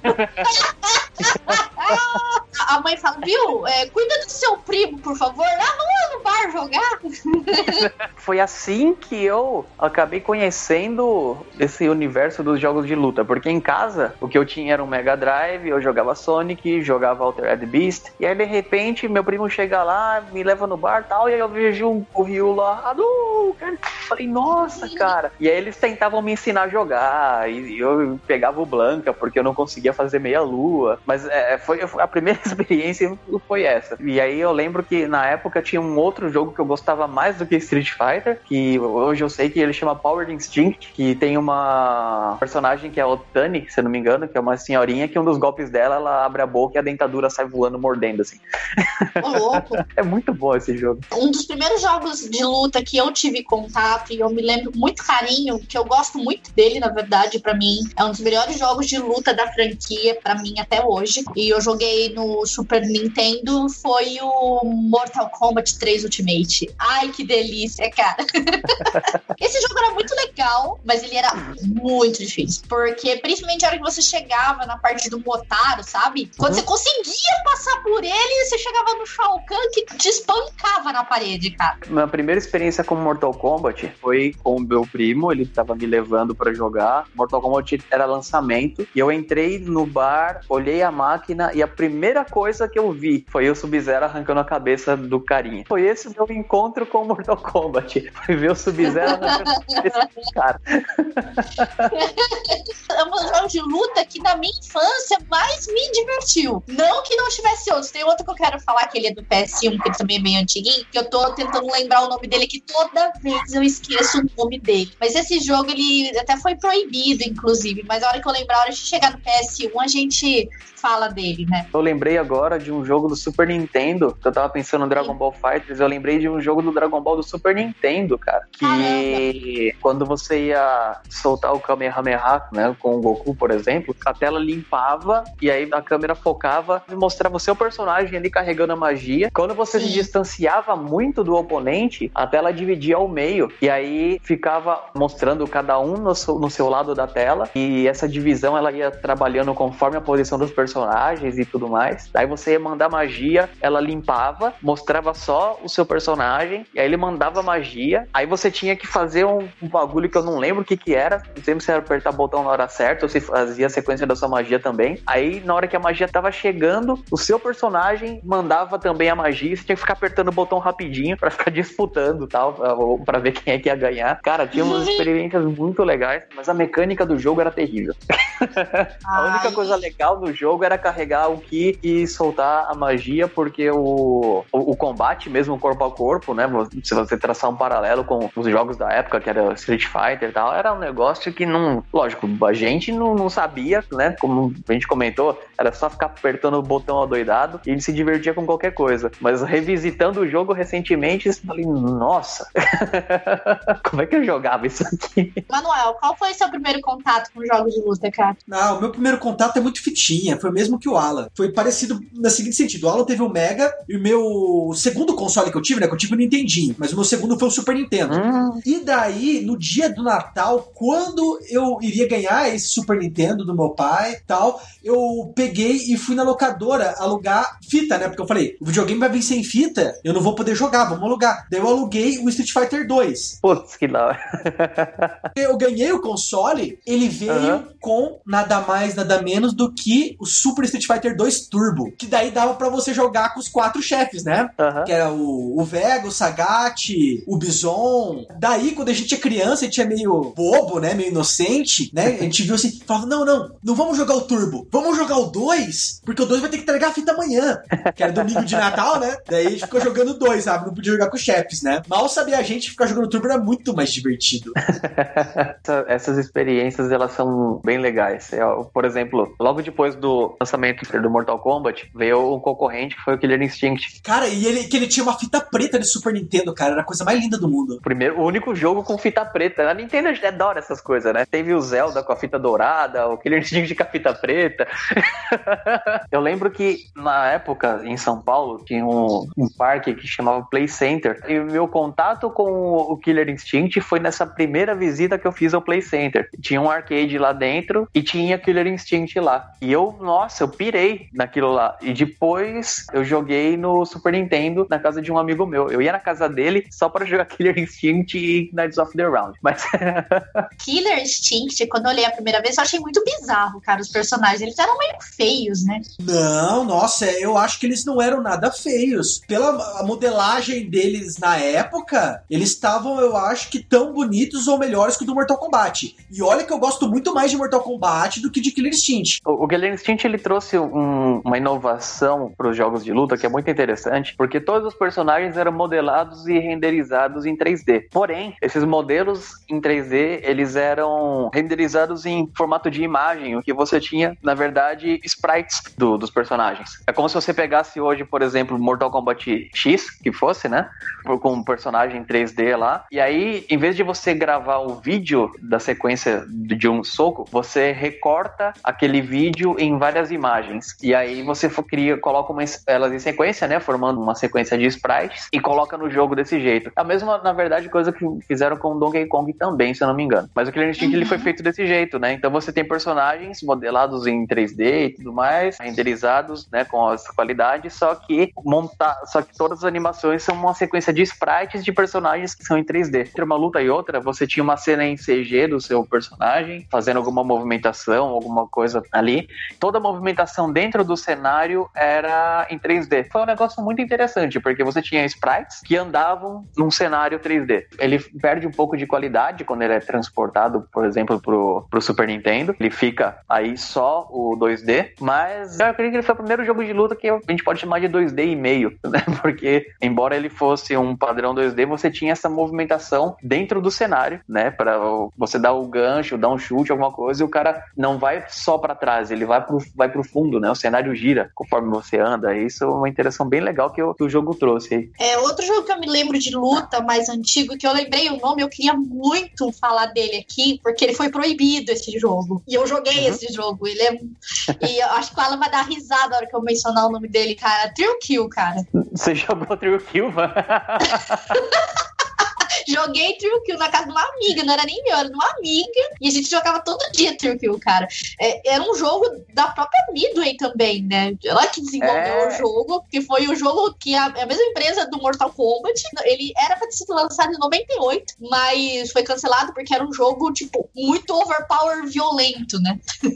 é, na, na verdade, ele é, ele é um jogo completamente no que a gente pode chamar de politicamente incorreto. Você tem um cara que é um anão, você tem um cara lá que é praticamente um gêmeo siamês. Você tem um cast bizarro, talvez até por, por envolver alguns aspectos de os personagens serem, às vezes, algumas pessoas com. Não sei se o termo é adequado, mas um personagem com uma deficiência física, alguma coisa nesse sentido. Sim. Hoje você entende que são pessoas com necessidades especiais, mas o cara colocar isso num jogo, né? Na época, era algo que geraria grande polêmica, né? Sim. E eu lembro desse jogo, cara, porque eu joguei muito, velho, esse jogo. Eram 10 almas que desciam pro inferno e elas estavam destinadas a sofrer pela eternidade. Ou seja, eram pessoas com deficiência indo pro inferno, cara. Você quer uma coisa mais preconceituosa do que isso, cara? E aí tinha a tal da deusa lá, Maruca. Ela resolveu, então, é, colocar todo mundo para se bater lá e quem conseguisse vencer aquele torneio ganharia a reencarnação, né? O pior é que hoje, se você revisita o Trio hoje, você olha e fala: por que que os caras baniram esse, esse negócio. Não tem nada demais no jogo. Absolutamente nada demais. Tipo, um cara andando com, com perna de pau, sei lá, alguma coisa assim. Os fatalities não são nem um pouco. Depois que você vai jogar Mortal Kombat X e você vê o Ermac arrancando o sistema digestório do cara pela boca. não tem nada que impressione. Depois disso, o Trikill eu passei no parque. exatamente. E ao mesmo tempo é interessante a mecânica de batalha dele, porque eram quatro, né, na arena, na maioria maioria das vezes. Quem sobrevivesse até o final era o vencedor. E era interessante as finalizações, né, do jogo também, eu achava bem legal. Fica de lembrança minha e o True Kill dos antigos aí. Avançando um pouco no tempo, queria fazer um comentário sobre o Tekken e aí compartilhar uma memória muito muito legal que eu tenho sobre Tekken, porque eu saía da escola, ia numa locadora que tinha perto da casa de um amigo meu. Era perto da escola que ele morava, mas não era do lado, né? E a gente ia até uma locadora que tinha e ficava jogando Tekken lá. Uhum. E às vezes eu pegava dinheiro de ônibus pra, pra jogar. Hábito saudável, inclusive, né? É. Tem uma vez, se minha mãe ouvir esse cast, provavelmente ela vai lembrar. Que ela foi me buscar na escola e eu não tava lá. E aí ela ficou sabendo que eu saí da escola e fui jogar fliperama lá na locadora. Não, lembrando que fliperama era o terror da época, né? Porque é, você ia, geralmente eles ficavam no barzinho e alguns fliperamas tinham até um cinzeiro pra você bater a bituca. Ou seja, não era um lugar, assim, de pessoas de bem. Nessa, eu lembro que nessa locadora tinha um arcade do Ultimate Mortal Kombat 3 e tinha um arcade do Tekken. Eu acho que era o 1, né? Mas o que eu queria comentar é que foi uma das experiências mais legais foi onde eu comecei a aprender realmente a jogar um jogo de luta, foi com o Tekken 3. No Tekken 3, quando saiu para PlayStation 1, foi onde eu comecei a entender Command List, eu já lia as revistas de, as revistas de games, e aí eu foi, foi uma fase onde eu tava um pouco à frente de alguns amigos meus que não acompanhavam da mesma maneira, né? E acho que alguns outros acompanhavam, né? Alguns jogavam até melhor do que eu, mas aí é onde você começa a entrar mais a fundo, né? E, e, aí você começa a entender command list, começa a entender essas coisas, mas ainda era uma jogabilidade muito, muito pura. Você ir lá e fazer o golpe do cara, derrubou e o cara tá no chão e não tem problema, espera ele levantar. Era tudo muito amigável, né? é que ele é um dos jogos de luta mais táticos que você tem, né? Enquanto você tava estudando o Tekken 3, eu tava aí apertando todos os botões. Você tinha o Ed Gordo, né, cara? Foi a estreia do Ed Gordo. E no Ed Gordo você vai apertando os botões, que ele é um capoeirista baterista, nossa, ele vai fazendo os golpes da incríveis. Você segura pra frente, vai apertando o chute e ganha Exato. qualquer luta. O Ed Gordon é o personagem da inclusão, né? É o cara que vai trazer todo mundo pra aprender a jogar Tekken. Virtua Fighter 2 é um jogo que eu lembro também, que eu joguei bastante, mas era um jogo que eu achava difícil pra caramba. Eu joguei ele numa versão que saiu pra Mega Drive. Nossa, olha só. Ele foi, foi num port. Óbvio que a qualidade não é a mesma do arcade, né? Ele foi totalmente passado pra 2D ali. É, e era um jogo difícil pra caramba, que hoje, quando eu pego pra jogar, eu falo, putz, olha, olha quanto a gente melhora, né? Eu queria mencionar alguns jogos que eu me lembro. São jogos que tentaram inovar, poderiam ter sido muito melhores, né? Mas hoje eles são jogos ruins que, que gostamos muito, né? Que é o Dragon Ball GT Final Bolt, que saiu pra PlayStation 1. Tem um outro um pouco mais antigo, que é o Primal Rage, que você jogava com umas espécies de dinossauros ali. Eu não fazia a mínima ideia de como é que jogava aquilo. Hoje eu sei que os comandos para aquele jogo são extremamente bizarros. Um outro jogo que, que você jogava com animais também, Brutal Bounds of Fury, né? Que você jogava com animais e era um joguinho 2D, era uma pegada bem diferente. Nossa, dá para ficar falando para sempre aqui. e aí então fica uma dica, né? Você falou do Primal Rage, aí, aí Capcom, faz um Primal Rage do Monster Hunter, cara, vai vender horrores. Quem não gosta de ver criaturas gigantes lutando contra o outro? Primal Rage é um jogo que a ideia dele é bem interessante, dava para ser reaproveitado hoje de uma forma muito legal, porque a proposta é muito louca, sabe? Sim. É muito absurda, assim. E eles têm Fatality também, tem os humaninhos lá que você pode comer durante a luta, é muito da hora. Pessoal aí que tá nos ouvindo, deixa nos comentários aí mais jogos de luta antigos aí que vocês jogaram, que vocês têm lembrança, é bem importante que vocês nos falem aí se vocês lembram de algum que a gente não falou, porque não vai dar pra falar de todos, porque agora a gente vai falar dos mais novos, né? Exatamente porque a mecânica dos mais novos, né, a forma de exposição, ele é bem diferente dos mais antigos. Começando aí por Killer Instinct, né? Quando eu fui ver esse do Xbox, tudo ficou muito legal, principalmente por personagens que eu gosto muito e estão nele. Por exemplo, o Battletoads lá, um dos, dos personagens de Battletoads está no game.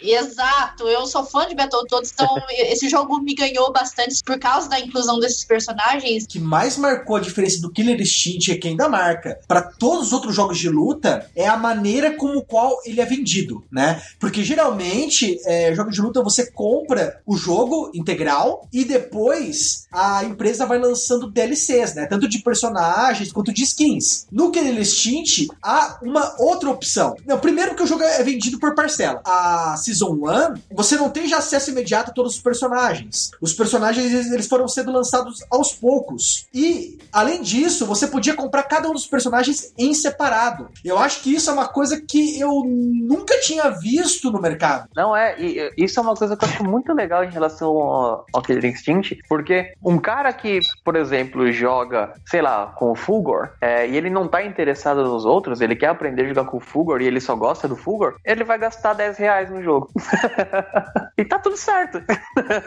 ele vai poder enfrentar todos os outros, vai poder jogar online e gastou 10 reais. Beleza. Eu, eu acho isso muito interessante, é uma proposta muito legal, uma vez que o jogo ele é, ele é grátis, na verdade acaba comprando o, o personagem em si, né? É uma proposta que realmente eu achei bem interessante. E se você quiser jogar ele inteiramente gratuito, você também pode. Porque eu acho que de tempos em tempos ele deixa um personagem apenas disponível. É o sistema de roleta, né? Disparado é o melhor jogo de luta que para você jogar online. Na minha experiência, dos jogos que eu joguei online, ele é disparado o melhor. Ele trabalha com as autocorreções, ele trabalha com os delays, ele, ele trabalha tudo de uma maneira que você tem a experiência online que não perde praticamente nada da experiência de você estar tá jogando com um cara do seu lado. A forma como foi trabalhado a questão online dele é muito primorosa. Como a gente comentou, depois desse cenário competitivo, você possui uma evolução na percepção das regras do jogo. Eu vou traçar um, um paralelo com o Pokémon, porque veja bem, quem jogava as versões antigas, Red, Yellow, Blue, você ia lá, capturava, tinha os TMs, os HMs, e você treinava o seu Pokémon com base nos golpes, né, na evolução tal. Ah, deixa esse golpe, tira aquele golpe, e usava o Hurricane para ele evoluir mais rápido. Não tinha muita preocupação técnica, né, e hoje você pega as versões atuais, treinar Pokémon é uma ciência, né? É. Você tem IVs, você tem, nossa, tem uma porrada de coisa ali que deixa o treinamento um negócio muito mais, mais complexo. Porque quando você olha hoje como se fala do, dos jogos de luta, você vai ouvir termos como o que eu usei né, no começo do cast: footsies, frame trap, frame count, juggle, cross-up.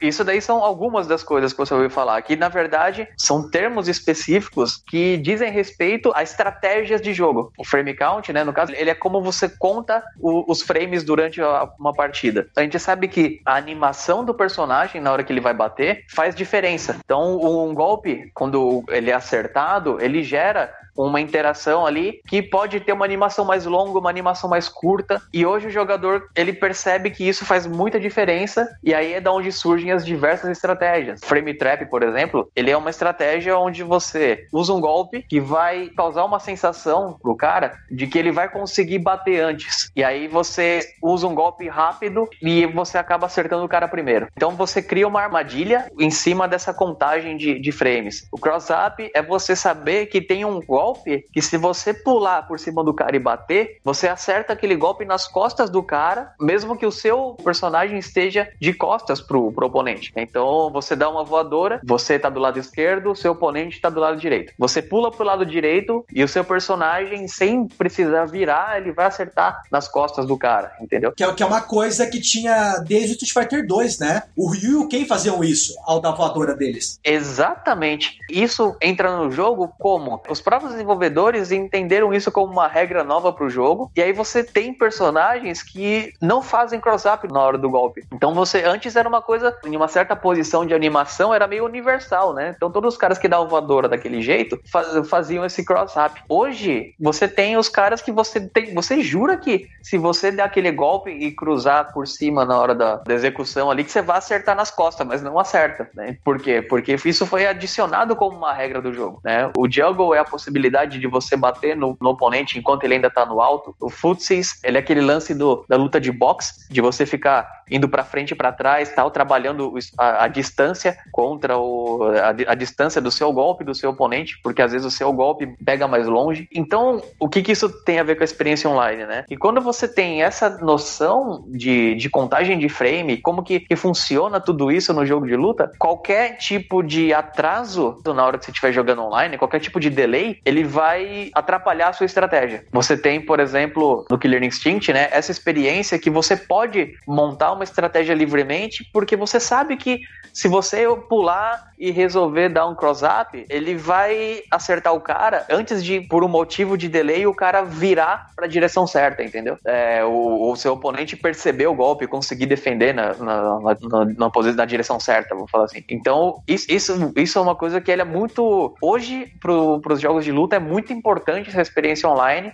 exatamente porque as regras do jogo ficaram mais complexas. E o interessante é que essas regras elas acabaram sendo criadas pelos próprios jogadores. Né? O, os desenvolvedores eles entenderam que isso poderia é, ser necessariamente uma regra num próximo jogo. Essa é a importância da, da experiência online. Então você vê o cara reclamando de, pô, dois frames de delay, cara, seis frames de delay. Dá a impressão que é pouco, porque um frame, um 60 avos de segundo. Sim. Então você fala, pô, o cara tá dois frames, cara, dois 60 avos de segundo, não faz sentido, porque é algo que você nem percebe. Só que na hora que você tá jogando, isso faz diferença, porque aquele golpe que você vai usar, ele tem dois frames de vantagem. E aí na hora que Sim. você vai bater, se tiver esse delay, você perde a vantagem por conta do, do atraso de comunicação.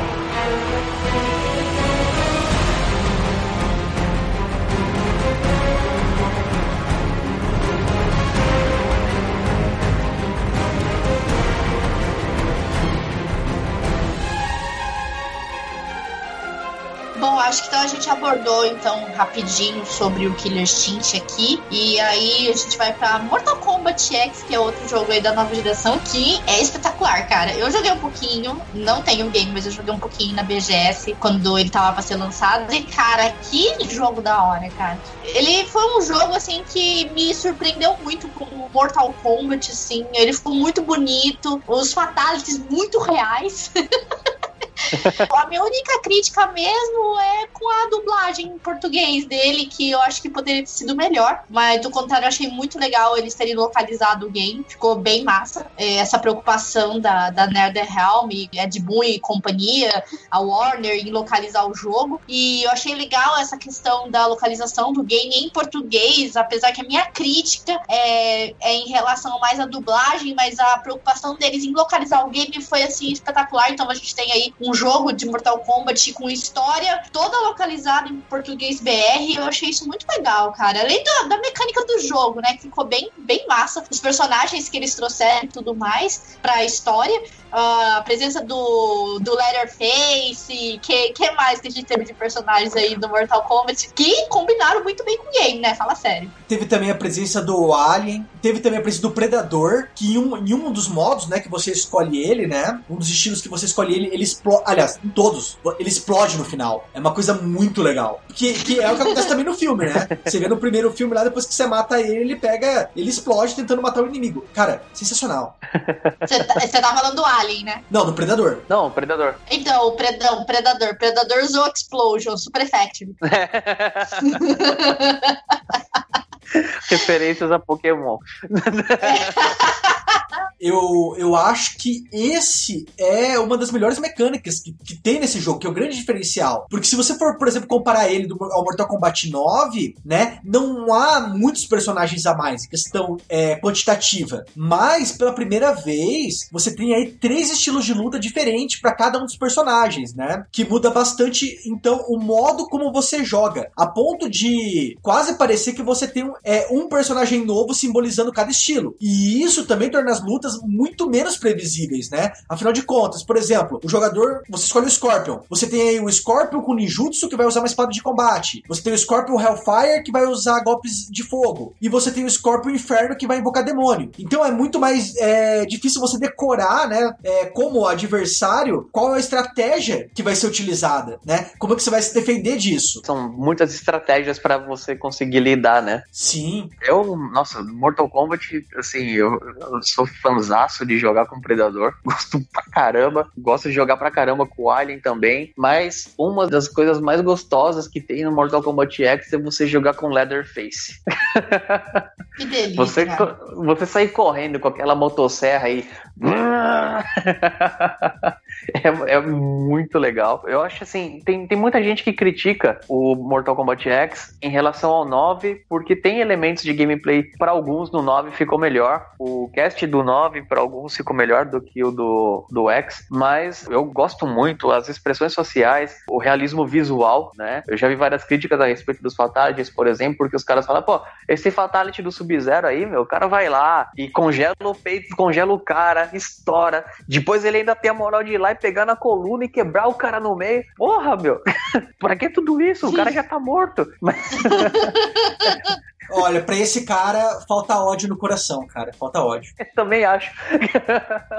Eu acho que é essa que é a parte da experiência do Mortal Kombat, sabe? Que não adianta ficar na, no, no, plano do que é real. Não, não faz sentido. Você não tá lá para ensinar cara a matar os outros. É. Mas o negócio real, o cara vai querer fazer, entendeu? É, então. Exato. Pra isso você tem o Hitman, né? Se quiser aprender como matar os outros, joga Hitman. É. joga Hitman, Manhunt. É, como é que é o nome daquele outro lá? É, Hatred também. É. Esse é terrível, esse vai estar proibido, não. Não, não façam isso em casa. Não, o Hatred nunca foi proibido, mas o Hatred, ele deveria ser proibido, porque ele é tão ruim, tão ruim, tão ruim que ele devia ser proibido. Ah, paz. Hatred é puro ódio. Não, e, e, e, sem motivo, né? Porque não tem background, não tem nada, cara. Eu, eu resolvi pegar e atirar em todo mundo hoje. é, é, é, aquele lance que todo mundo acorda quando é segunda-feira, assim. é, verdade, cara. Acorda no Hatred mesmo. Da segunda. Bom, então agora a gente pode ir pro Tekken 7, também outro jogo recente aí lançado pra arcade, PC, PS4, Xbox One. Pros fãs de Tekken aí. Parece que foi um jogo interessante. Eu não joguei, eu só vi imagens assim, mas eu acho que tem alguns personagens que não deveriam estar nele, correto? Uh! Mas o Tekken sempre com aquela jogabilidade meio travada, como sempre, que é normal da série. Uh, mas é interessante também. É um jogo bem legal, mas me parece que os antigos eram melhores. O Tekken ele não é um jogo travado, né? O que você falou não é uma fala só sua, né? É uma fala de várias pessoas que talvez não compreendam o Tekken, porque o Tekken ele tem uma luta estratégica, entendeu? Essas partes, por exemplo, onde o inimigo cai ou o inimigo tá carregando o especial, é exatamente por seu adversário pensar numa estratégia contra. Então, isso eu gosto muito do Tekken, né? Porque eu sou velho e eu, diferente, por exemplo, do Alan, eu não consegui acompanhar esse aumento de velocidade, né? Esse aumento aí de fluidez que veio de geração para geração, desde a geração 8-bit, né? Então, pra, se você é esse tipo de cara, o Tekken é o seu jogo. Porque ele vai ter muito mais momentos para você pensar antes de agir. Em certa medida, também eu concordo com a Van, apesar da brincadeira também, que tem um personagem que não devia estar tá lá, que é o Nocturnes. Não, Nocturnes devia sim, tá muito bem lá, deixa ele lá. Cara, ele, ele, ele não é Na verdade, não era ele que eu tava falando, mas Olha só, hein? Se falar do Akuma. Também não é o Akuma. Vai ter DR podcast. Não é o Akuma. então a gente já percebeu percebe que se somar vocês dois, tem dois personagens que não deveriam estar tá lá, então. Pois é. mas, mas vamos falar daquele personagem que eu acho que deveria estar tá lá. Espero que não seja o que a Van tá pensando, que não deveria. Mas o que eu fiquei muito feliz e até me ajudou um pouco a, a ficar empolgado com a série, né, pra adquirir, foi o Akuma, né? Que é o personagem que já vem desde o lançamento do game. Porque geralmente quando você tem personagens convidados, ele só vem de, posteriormente via DLC, né? Ou Season Pass. O Akuma, ele, na minha perspectiva, é o débito da Namco depois depois do Street Fighter Cross Tekken. Em todas as vezes que você tem essa série versus, né? Então você tem Capcom versus SNK, do outro lado você tem SNK versus Capcom, que no caso a gente tem o SVC Chaos. E aí foi feito o Street Fighter Cross Tekken, mas não teve o Tekken Cross Street Fighter. E que na verdade, até onde eu fiquei sabendo, era projeto. Ia sair, mas nunca saiu do papel, né? O jogo nunca foi feito. Então é uma dívida que a Namco tinha com a gente que queria ver um personagem de Street Fighter dentro do Tekken. E aí eles pagaram essa dívida excelentissimamente bem com, com a Akuma lá dentro, que, minha nossa, ficou muito bom. que adaptação, cara. É um dos personagens mais legais do game, cara, de longe. É. Uma outra coisa que eu gostei bastante é que os personagens, né, todos eles, são altamente customizáveis visualmente, né? Você pode mudar as cores do personagem, a cor do cabelo, a cor das roupas, a cor da pele, e também você pode vestir eles com diferentes roupas e acessórios. Eu lembro até hoje que eu fiz um Akuma, cara, com uma jaqueta de uhum. couro, calça jeans, bota, óculos de aviador, cabelo grisalho, enfim, ficou muito estiloso. mas que quase era irreconhecível, né? Mesmo para quem era fã aí da série, né? Do Street Fighter. Uhum. E isso, inclusive, é, aumenta, traz aí uma rejogabilidade, porque mesmo depois que você acabar o modo história, você vai querer continuar jogando o game para adquirir outras roupas e outros acessórios, sabe? Sim. Tanto que tem um modo específico para isso, que chama aí modo tesouro, né? Onde se, é, você vai ganhando na medida que você vai progredindo novos itens. E as partidas vão ficando cada vez mais difíceis. E o legal é que você não luta contra personagens simplesmente criados pelo computador. Você luta contra personagens criados por outros jogadores. Então toda luta é uma surpresa, sabe? E é muito uhum. divertido. Essa parte da customização do personagem é bem interessante. A Namco, ela, ela trabalha isso.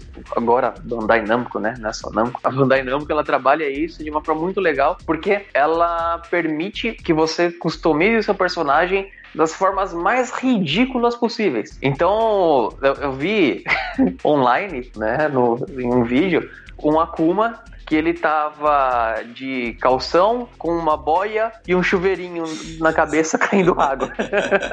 São as customizações mais absurdas possíveis. E, e, isso, se você não gosta, não faça, mas tem gente que gosta e faz muito, e é muito engraçado algumas coisas que você acha por aí, sabe?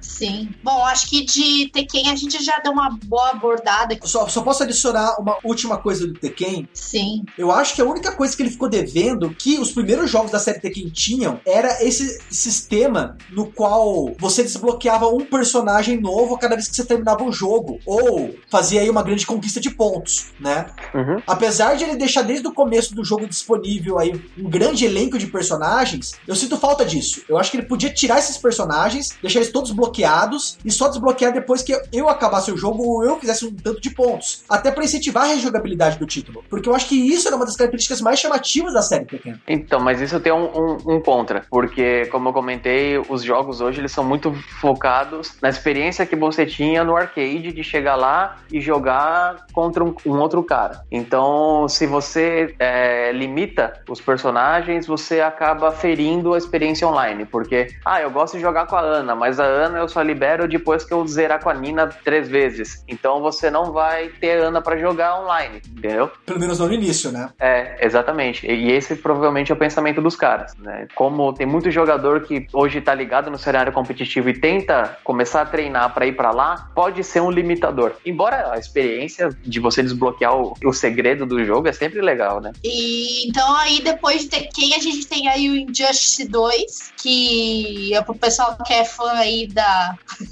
que é, continua sendo fã da NetherRealm aí seus jogos e também publicado pela Warner. E é legal porque você luta com os personagens da DC, né? Batman, Super-Homem. E é bem legal esse jogo, parece bem bonito também. E o Injustice 2 ficou bem bacana. Eu acho que em questão de gráficos ele é o mais bonito, sabe? Pelo menos nessa geração, foi um dos primeiros jogos de luta com elementos de RPG, né? Apesar de ele não ter uma customização, né, tão grande de personagens quanto do Tekken 7, é, os equipamentos, além de mudarem o visual do personagem, eles também mudam os atributos que eles usam. E também podem colocar e tirar golpes. Sim, muito legal isso. Cara, não, e é muito legal e gera umas táticas assim incríveis, porque é, inclusive eles podem te dar vantagens contra personagens específicos, como equipamentos que uhum. aumentam uhum. dano contra kryptonianos, que no caso seria aí contra o Superman e a Supergirl, ou que dão uhum. resistência uhum. à magia, que ajudaria no combate contra o Adão Negro e o Doutor Destino, por exemplo. Uhum. Eu, na verdade, a do Injustice, gostaria só de deixar aqui um, uma crítica por favor, né, que no próximo Injustice que façam melhor o rosto da Mulher Maravilha, porque em dois Injustice os caras não conseguiram acertar o rosto dela. Ah. e beleza, então. Aí então depois aí nós temos o Dragon Ball Fighters, que assim, o pessoal fala que esse jogo é espetacularmente lindo e era um jogo que a galera estava esperando de Dragon Ball. Olha, eu acho que esse é o jogo aí é o mais hypado e com motivo de todos os jogos de luta dessa geração geração. Quando ele foi anunciado, meu Deus, sabe? Não, não tinha, tipo, pessoas odiando ele, sabe? Ninguém. É, é, unânime, todo mundo gosta do Dragon Ball Fighters, é uma coisa muito incrível. É, a Dragon Ball Fighters vendeu pra caramba logo na, que saiu. Veio acompanhando, né? O hype do, do Dragon Ball Super, né? Pô, você via a galera aí, os milhares na rua se juntando para assistir o final do, do anime. Foi um uhum. momento bem oportuno aí, o, o, anúncio do Dragon Ball Fighters. O jogo realmente ele tem uma experiência muito legal. É, é um exemplo de como se fazer um jogo de anime que dá para ser competitivo, sabe? Eu acho que Sim. ele serve como referência, como inspiração para que outros jogos de anime sejam feitos nos mesmos moldes, porque dá certo, né? É, essa movimentação 3D, essa movimentação 2D, né? Dragon Ball Fighters, como, como Guilty Gear,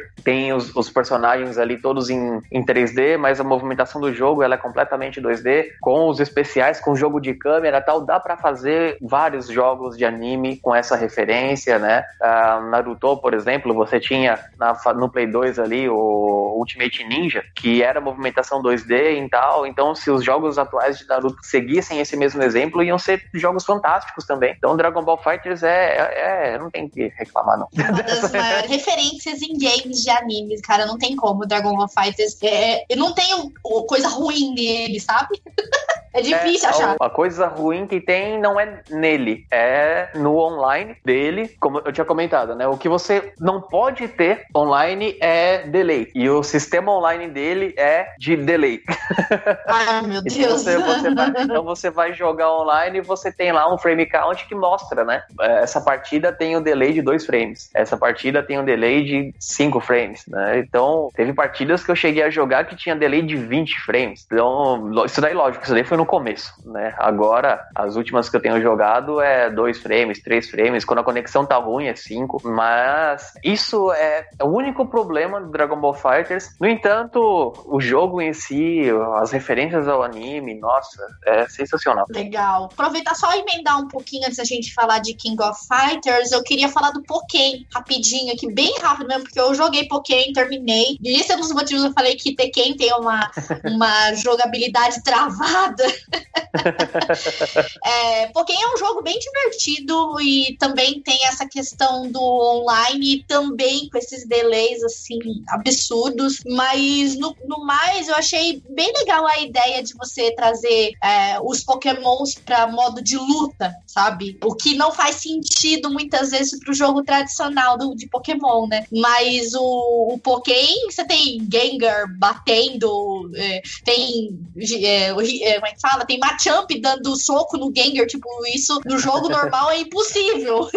porque, no, porque o Gengar é tipo fantasma. Então, tipo, você vê esses personagens ali é, que não fazem nenhum sentido estarem no jogo de luta, mas eles estão ali. Tem até um candelabro que tá lá na porrada. Então, e vários personagens que deveriam estar não estão, e quem não deveria estar, está lá. Mas no mais, o jogo ele é bem divertido. É, eles trazem a forma, uma forma do Mewtwo bem diferenciada, assim. É, é, a mega dele, que ele vira do tipo até lutador no game normal, mas é mais escura. Ele ficou bem dark nesse jogo, ficou bem legal. A história dele é bem bacana. Uh, no, os personagens não são chibi, bonitinho, fofinho, igual no jogo normal. Eles já são personagens reais mesmo. Eu achei bem legal desse jogo. Mas como eu disse, jogabilidade travada, tem bastante mudança de câmera no, no, nesse, no Pokémon Tournament, bem estilo Tekken mesmo. Mas é um jogo divertido, dá pra passar o tempo aí. E a galera é muito viciada jogando Pokémon Tournament. Mas é, e eles trazem vários personagens, assim, bem legais. Tem até Blastoise, cara, na luta, mano. O Blastoise tá lá, cara. É umas coisas assim que, mano, o que, que você tá fazendo aqui, sua tartaruga? Mas, é uma tartaruga gigante que não tem braço direito e tá lá, cara. Mas você sabe que eu acho que o, o Pokémon ele traz a experiência mais próxima do que você vê no anime. Porque uhum. quando você vê no anime, você vê os bichos saindo na mão, praticamente, entendeu? Tipo, Sim. Tipo, o jogo, né, o Pokémon, o jogo, ele é um jogo de simulação de combate. Então você não vê, por exemplo, vai, vou pegar um Pokémon antigo, você não vê um Hitmonchan acertando um Fire Punch, tá ligado? No outro. Você vê o Hitmonchan dando um Fire Punch de um ângulo e o Pokémon tomando o golpe do outro, né? Sim. Mas você não vê a, a, interação entre os dois. E no, quando você vai ver o anime, é o cara vai lá e arrebenta que dá, até joga longe, assim. Sim, é verdade. Né? Essa, Mas... essa, interação, é, eu acho que ela é mais próxima dentro do, do, do Pokémon, e aí eu falo na questão do, de visual. Sim, mas eu só fiz um parênteses aqui para falar do, do, do Pokémon, que eu achei que é um jogo válido, até porque ele é competitivo. Oh. É válido porque ele é um jogo de luta luta e ele tem que estar aqui nessa lista como jogos da nova geração, mesmo ele não sendo tão novo, né? Mas ele tem que estar aqui nessa listinha. E aí agora nós vamos para King of Fighters aí, que vai ser o último da nossa lista hoje. Tem muitos outros novos aí, mas a gente vai se focar mais nos principais, assim, pra gente não ficar com um cast muito gigante. Mas se vocês jogaram alguns outros novos aí, deixem nos comentários também. Então nós vamos falar então de King of Fighters 14, aí pra nova geração, PS4, PC Arcade. E aí, quem jogou aí King of Fighters? Me parece também ser um jogo bem, bem legal. Eu não joguei, e, mas me parece ser um jogo bem, bem bacana mesmo também. Assim, pelo que eu assisti dele. Eu só digo uma coisa: tem um meme aí muito famoso no qual o político tava de carro, recebeu uma rosa e jogou fora a rosa. Fizeram o mesmo meme pra esse jogo. E eu tive que acatar. é, realmente, se, se eu recebesse ele também jogar pela janela do carro, que nem o ciclista deu a rosa pra esse político, ele jogou, viu? Olha, eu, eu tô aqui para defender The King of Fighters 14. Eu nunca vi um esforço tão grande quanto o esforço esforço da SNK para tentar agradar os fãs. Quando King of Fighters 14 foi anunciado, ele tava com gráficos que eram muito crus e conforme foi passando o tempo, você foi vendo melhoras. E aí ele foi lançado e a galera criticou pesado porque, meu, o jogo não tinha. Os gráficos dele eram muito defasados em relação à geração atual. Mas conforme os caras iam criticando, a SNK ela foi se esforçando para tentar construir o jogo que os caras estavam pedindo dentro dos limites da, da engine que eles estavam usando. O jogo melhorou muito do lançamento pro, pros momentos seguintes. Teve uma porrada de DLC de personagens que, eu, que a galera queria. Foi adicionado um monte de coisa legal. Ah, eu, eu não acredito que o sistema de combate desse jogo seja o mais frenético, porque o The King of Fighters 13 ele tem um sistema de gameplay que é sensacional. Mas ainda assim, o The King of Fighters 14 ele tem um, um, um sistema de combos e de jogabilidade que é muito dinâmico. É uma na verdade, é uma coisa que é só de King of Fighters mesmo. As outras franquias não compartilham dos mesmos padrões de, de jogabilidade da King of Fighters, porque você tem as questões de poder utilizar esquiva no meio do, da luta. Então o cara vem correndo e aí ele vai te dar um soco, você esquiva, sai nas costas dele, pega ele desprevenido. Ele tem essa possibilidade de grandes estratégias ali que são únicas da franquia The King of Fighters. Eu jogo, eu joguei o jogo, eu jogo ele, embora reconheça que o visual dele é bem defasado em relação aos, aos jogos dessa, dessa geração. Em matéria de gameplay, ele não fica atrás de jeito nenhum. É, eu, particularmente, prefiro a mecânica de The King of Fighters à mecânica de Street Fighter. Me divirto mais jogando The King of Fighters do que jogando Street Fighter. Mas eu não tô falando que Street Fighter é um jogo ruim, mesmo porque durante o cast inteiro eu só falei de Street Fighter praticamente. É. Mas eu gosto muito de The King of Fighters. The King of Fighters 14, para mim, é um exemplo de, de esforço da empresa para poder fazer um jogo bom e uma postura de respeito para com os fãs, sabe? Isso daí, uhum. eu acho que foi um. Quando a SNK voltou a ser SNK Corporation, com esse The King of Fighters 14, tentando trazer aquilo que tinha de melhor no The King of Fighters 98 e no 2002, eles se esforçaram pra caramba e eu gostei do resultado. Embora seja ah, muito difícil jogar online, né? Achar partidas online ali por conta de problemas de região, né? Da, não tem muito cara que joga no, no PC aqui no Brasil, por exemplo, tal. Então, mas o jogo pelo jogo é, é nossa, ele, ele, é muito bom. Legal. E você jogou também, Manuel? Não, eu fui só palpiteiro. no primeiro momento, quando você olha pro The King of Fighters e para como eles apresentaram o jogo, foi o que muitos fizeram, né? Ah, não presta. Hoje o jogo é, é exemplar. Então a gente tem essa lista de jogos de luta para vocês poderem jogar aí. Se vocês. Se falta algum dessa lista, tantos dos antigos que a gente relembrou alguns, aqui não foram todos que a gente for fazer a lista, meu Deus do céu, a gente não sai daqui hoje. Tanto dos novos. Então, se você lembra de mais algum aí, deixem nos comentários do cast. E aí a gente vai respondendo. Na leitura de comentários a gente vai conversando. Mas os jogos de luta. Joguem jogos de luta, gente. É bem divertido. Se para você aprender as mecânicas novas, você entender como que o jogo evoluiu, como esse gênero está hoje para a galera e por que faz tanto sucesso na questão do competitivo, que é muito divertido. Isso, e se vocês sentiram também falta de títulos indies, vocês também peçam pra gente, porque nós podemos fazer aí um outro podcast só falando de indies, né? Tanto do, de anos atrás quanto os indies lançados nos últimos anos de luta. Porque tem muitos títulos e a maioria deles são bastante obscuros. Sim, sim. E muito obrigado ao Manuel, que esteve aqui comigo gravando o cast. Que isso, é sempre um prazer. Muito obrigado ao Alan também, que esteve aqui, que é o cara do jogo de luta também, fora dos jogos de vida, não, ele também é o cara dos jogos de luta. Obrigada também por estar aqui comigo. Imagina, eu que agradeço o convite. Eu, eu sempre gostei bastante, né, de, de, jogos de, de ação em geral, né, e, e é realmente muito gratificante poder falar de, de, jogo de luta, que é o meu gênero favorito. e, gente, por favor, joguem jogos de luta somente no console, no PC. Não briguem com os amigos na rua, não saiam na porrada, tá? Deixa só pra, a diversão para os videogames, gente. E nos vemos no próximo cast, gente. É isso aí, meus caros. Se querem lutar, façam artes marciais aí com supervisão. Falou. é isso aí, gente. Bater no amiguinho só do videogame. Abraço.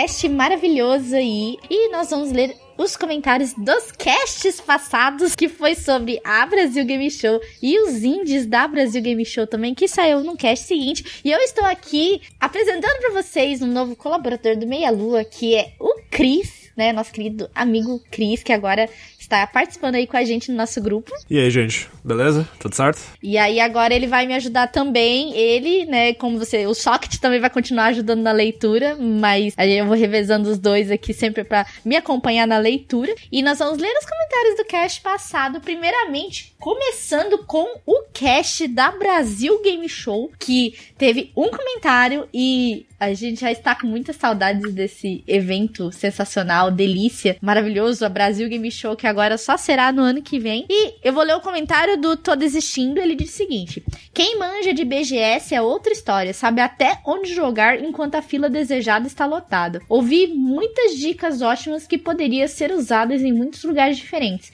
incluindo feiras, shows e ônibus. Só falta pôr em prática. Dos comentários, nem tinha percebido a Larica. Como assim, cara? Larica? Mas é, quando você vai numa feira de games, como a Brasil Game Show, você precisa se organizar se você quiser. Principalmente se você for um frequentador da feira, assim, vai pela primeira vez, é bem importante que você saiba se organizar, porque dependendo do dia que você vai, é lotado. Aí você acaba, tipo, ficando fixo numa fila só de um jogo grande, e você acaba nem aproveitando outros jogos muito legais que estão na feira. Então, é bacana você se organizar para você poder ficar na fila no tempo necessário e aproveitar os games de uma forma um pouco melhor, né? Que às vezes a pessoa vai num dia só, né? E ela não consegue aproveitar. Diferente das outras pessoas que vão os cinco dias da feira. Então, é bem importante isso, que você se organize quando você vai na Brasil Game Show pra aproveitar o máximo dela. Tem lugares que nem tem fila, cara. Tem gente que nem liga para alguns jogos e a fila fica lá vazia. Inclusive, Cris, tem, tinha um joguinho lá que ninguém tava ligando, que era um jogo do No Heroes Here, só que com skin da turma da Mônica. Sim. Ninguém tava ligando, cara, pro jogo jogo. E era mó bonitinho. E não tinha fila. Pô, preconceito com, com, com o joguinho. Preconceito com o joguinho? Sacanagem, cara. Muito obrigada a todos assistindo pelos comentários. Espero que um dia surja a oportunidade de você ir para a Brasil Game Show. Então, nós vamos agora ler os comentários do próximo cast, que foi sobre os indies da Brasil Game Show. E Cris, por favor, leia o comentário lá desse cast. Anderson da Rosa diz o seguinte: Olha, para não dizer que não tem comentário, eu vou dizer o meu. As entrevistas ficaram ótimas e a área indie. É muito importante, pois lá vemos coisas diferentes do padrão da indústria e muita inovação. E melhor ainda, saber que o setor de games está aumentando a cada ano no Brasil e falta muito para crescermos. E é ótimo que a BGS dá um espaço no qual muitas pessoas que nem saberiam da existência desses jogos acabam tendo a grata surpresa de ótimos jogos que não estão no mainstream. Bom, parabéns por mais um cast e que a BGS 2019 seja ainda melhor. Valeu, abraços e muito suco de laranja. Olha aí. Os indies, eles são a parte mais importante da Brasil Game Show que na minha opinião, por conta que são pessoas que estão trabalhando para divulgar o produto nacional para as outras pessoas, bem como essas pessoas podem ter um dia oportunidade de trabalhar nas empresas grandes e darem ideias novas, trazer um refresco para o mercado, né? Porque às vezes as pessoas ficam tão saturadas de determinados gêneros e tudo mais, que é importante que venham esses desenvolvedores e tragam coisas novas, principalmente para divulgar o Brasil. Isso é muito legal. Importante também, também é sempre apoiar os desenvolvedores nacionais, né? Dos games, né? Pra cada vez crescer o mercado e, e sempre tivemos jogos delícias pra gente jogar. Sim, exatamente. E quanto joguinho indie bacana tem pra gente jogar? É muito legal mesmo. Mas muito obrigada, Anderson da Rosa, pelo seu comentário. E o Todo Destino deixou um comentário curto aqui. Só posso comentar uma coisa desse cast. Renato! Renato! Coitado do Renato. Você deu mais um cabelo branco pra ele, viu? Ô, tô desistindo. Mas muito obrigada a todos que deixaram comentários. Não temos comentários, então, no site do Deviante. Estamos tristes aqui, eu estou chorando, porque vocês não deixaram comentários pra gente aqui, mas tudo bem. Esperamos vocês no próximo cast. Muito obrigada a todos que deixaram os comentários e que têm acompanhado a delícia há muito tempo aí. Muito obrigada ao Cris, que esteve comigo aqui na leitura de comentários. De nada. Gente, obrigado por a sua oportunidade, que vocês gostaram aí da minha participação. Espero que eu participe demais mais e que eu vou pegar na prática e vou falar mais bonitinho na próxima. Não tem problema, mas vocês vão gostar dessa voz deliciosa dele aqui na leitura de comentários junto comigo. Não se esqueçam de nos seguir nas nossas redes sociais, que estão todos na descrição desse cast, nosso Twitter, nosso Facebook nosso Instagram. Não se esqueçam de se inscrever no nosso canal de vídeos e nosso canal de lives. Vídeos toda semana, lives também toda semana pra vocês. Que a delícia vos acompanhe, o suco de laranja esteja abençoando todos vocês. Um grande beijo na teta esquerda de vocês e nos vemos no próximo cast. Beijo, gente. 去照顾。